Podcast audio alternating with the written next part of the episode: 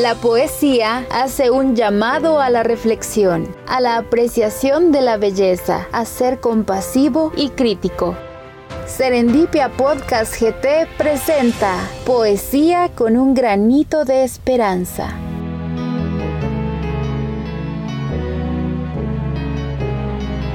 Mi táctica es mirarte, aprender como sos, quererte como sos. Mi táctica es hablarte y escucharte construir con palabras un puente indestructible.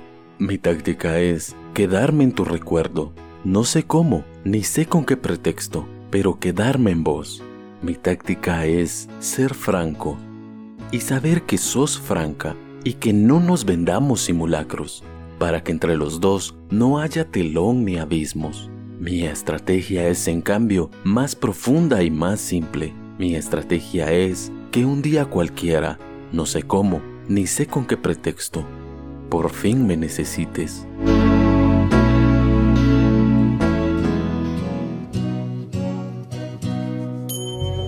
Corazón coraza, porque te tengo y no porque te pienso, porque la noche está de ojos abiertos, porque la noche pasa y digo amor, porque has venido a recoger tu imagen.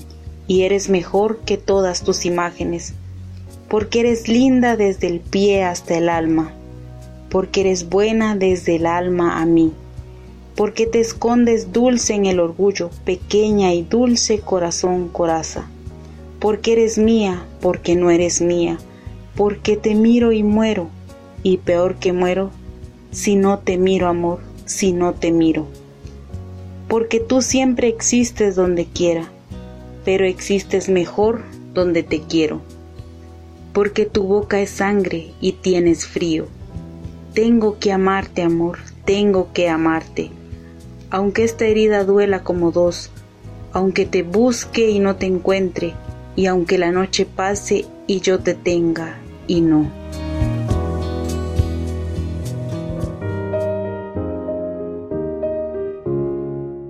Hagamos un trato de Mario Benedetti por Douglas Carías. Compañera, usted sabe puede contar conmigo, no hasta dos o hasta diez, sino contar conmigo.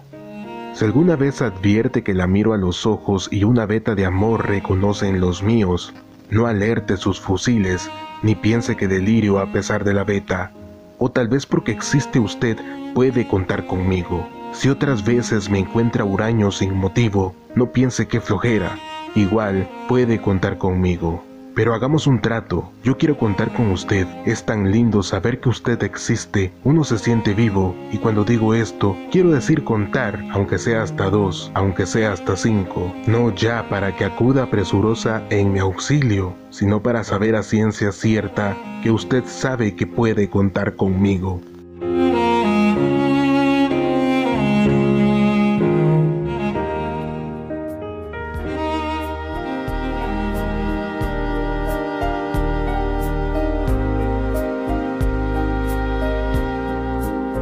Mario Benedetti, Defensa de la Alegría. Defender la alegría como una trinchera, defenderla del escándalo y la rutina, de la miseria y los miserables, de las ausencias transitorias y las definitivas, defender la alegría como un principio, defenderla del pasmo y las pesadillas, de los neutrales y de los neutrones, de las dulces infamias y los graves diagnósticos. Defender la alegría como una bandera, defenderla del rayo y la melancolía, de los ingenuos y de los canallas, de la retórica y los paros cardíacos, de las endemias y las academias. Defender la alegría como un destino, defenderla del fuego y de los bomberos, de los suicidas y los homicidas, de las vacaciones y del agobio, de la obligación de estar alegres, Defender la alegría como una certeza, defenderla del óxido y la roña, de la famosa pátina del tiempo, del relente y del oportunismo, de los proxenetas de la risa,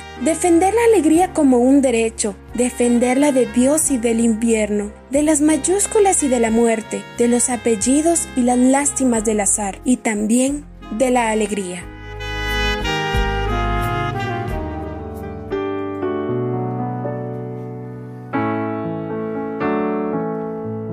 Mario Benedetti viceversa. Tengo miedo de verte, necesidad de verte, esperanza de verte, desazones de verte. Tengo ganas de hallarte, preocupación de hallarte, certidumbre de hallarte, pobres dudas de hallarte. Tengo urgencia de oírte, alegría de oírte, buena suerte de oírte y temores de oírte. O sea, resumiendo, estoy jodido y radiante. Quizás más lo primero que lo segundo, y también viceversa.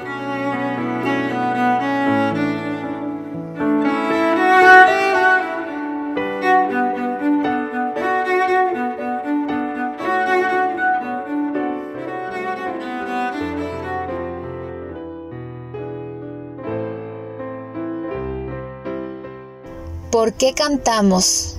Mario Benedetti. Si cada hora viene con su muerte, si el tiempo es una cueva de ladrones, los aires ya no son los buenos aires, la vida es nada más que un blanco móvil. Usted preguntará por qué cantamos, si nuestros bravos quedan sin abrazo, la patria se nos muere de tristeza y el corazón del hombre se hace añicos antes que aún explote la vergüenza. Usted preguntará por qué cantamos, si estamos lejos como un horizonte, si allá quedaron árboles y cielo, si cada noche es siempre alguna ausencia y cada despertar un desencuentro. Usted preguntará por qué cantamos. Cantamos porque el río está sonando y cuando suena el río, suena el río.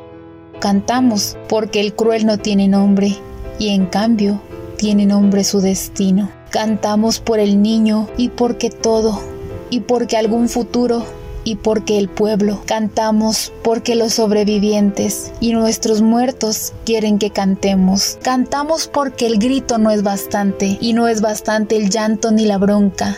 Cantamos porque creemos en la gente y porque venceremos la derrota. Cantamos porque el sol nos reconoce y porque el campo huele a primavera y porque en ese tallo, en aquel fruto, cada pregunta tiene su respuesta. Cantamos porque llueve sobre el surco y somos militantes de la vida y porque no podemos ni queremos dejar que la canción se haga ceniza.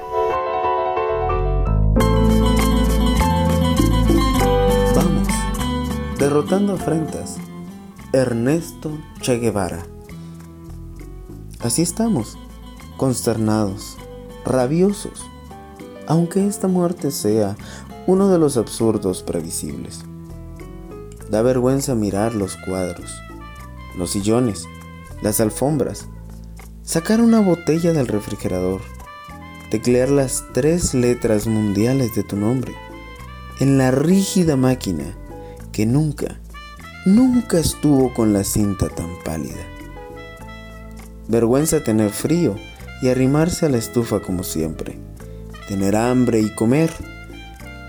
Esa cosa tan simple, abrir el tocadiscos y escuchar en silencio, sobre todo si es un cuarteto de Mozart. Da vergüenza el confort y el asma da vergüenza. Cuando tú, comandante, estás cayendo, ametrallado, fabuloso, nítido Eres nuestra conciencia acribillada. Dicen que te quemaron. ¿Con qué fuego van a quemar las buenas, las buenas nuevas, la irascible ternura que trajiste y llevaste, con tu tos, con tu barro? Dicen que te incineraron, toda tu vocación, menos un dedo. Basta para mostrarnos el camino para acusar al monstruo y sus tizones, para apretar de nuevo los gatillos. Así estamos, consternados, rabiosos. Claro que con el tiempo la plomiza consternación se nos irá pasando. La rabia quedará, será más limpia. Estás muerto, estás vivo, estás cayendo, estás nube, estás lluvia, estás estrella donde estés, si es que estás, si estás llegando. Aprovecha por fin a respirar tranquilo y a llenarte de cielo los pulmones. Donde estés, si es que estás, si estás llegando, será una pena que no exista Dios. Pero habrán otros, claro que habrán otros, dignos de recibirte. Comandante.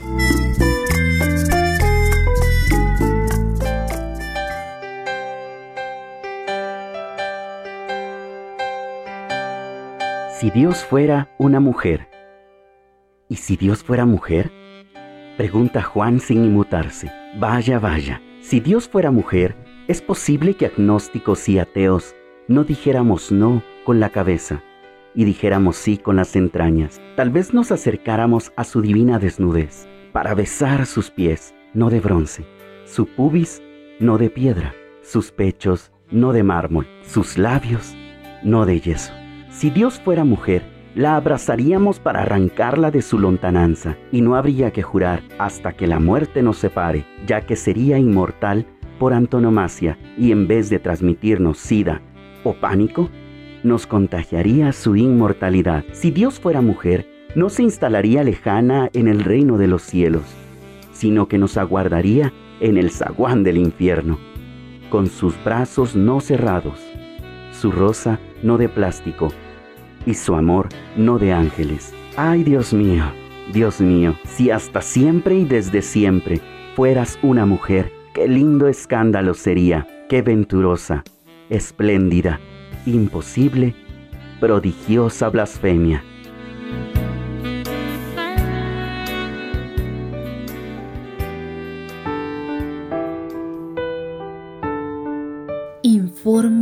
Sobre caricias. La caricia es un lenguaje. Si tus caricias me hablan, no quisiera que se callen. La caricia no es la copia de otra caricia lejana. Es una nueva versión casi siempre mejorada. Es la fiesta de la piel, la caricia mientras dura y cuando se aleja deja sin amparo a la lujuria las caricias de los sueños que son prodigio y encanto, adolecen de un defecto. No tiene tacto. Como aventura y enigma, la caricia empieza antes de convertirse en caricia.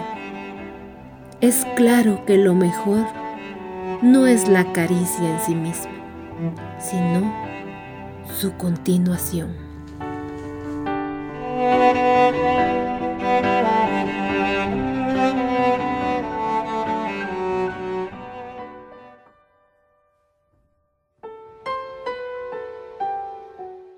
Se me ocurre que vas a llegar distinta, no exactamente más linda, ni más fuerte, ni más dócil, ni más cauta, tan solo que vas a llegar distinta, como si esta temporada de no verme te hubiera sorprendido a vos también, quizá porque sabes cómo te pienso y te enumero.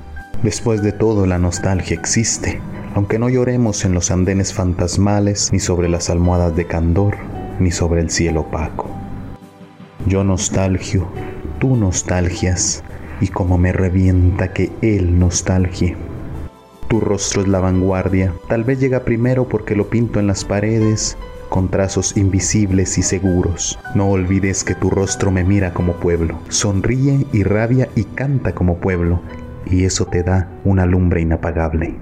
Ahora no tengo dudas, vas a llegar distinta y con señales, con nuevas, con hondura, con franqueza. Sé que voy a quererte sin preguntas, sé que vas a quererme sin respuestas.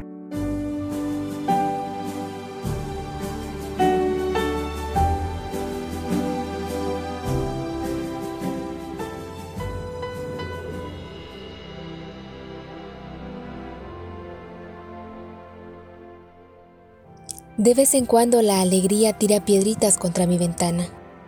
Quiere avisarme que estás ahí, esperando. Pero me siento calmo casi diría ecuánime. Voy a guardar la angustia en un escondite y luego a tenderme cara al techo, que es una posición gallarda y cómoda para filtrar las noticias y creerlas. ¿Quién sabe dónde quedan mis próximas huellas? Ni cuándo mi historia va a ser computada. ¿Quién sabe qué consejo voy a inventar aún? ¿Y qué atajo hallaré para no seguirlos? Está bien. No jugaré al desahucio, no tatuaré el recuerdo con olvidos. Mucho queda por decir y callar y también quedan uvas para llenar la boca. Está bien, me doy por persuadido. Que la alegría no tire más piedritas. Abriré la ventana, abriré la ventana.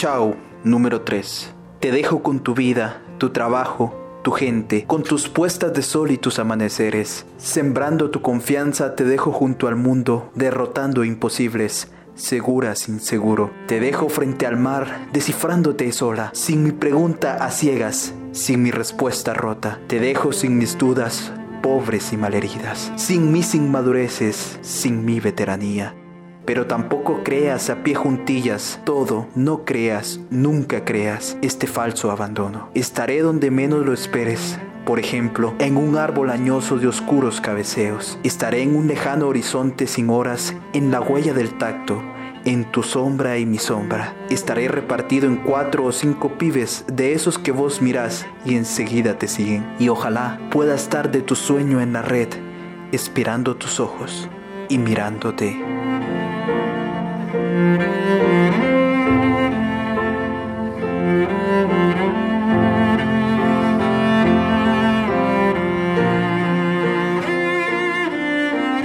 Esto fue una presentación de Serendipia Podcast GT.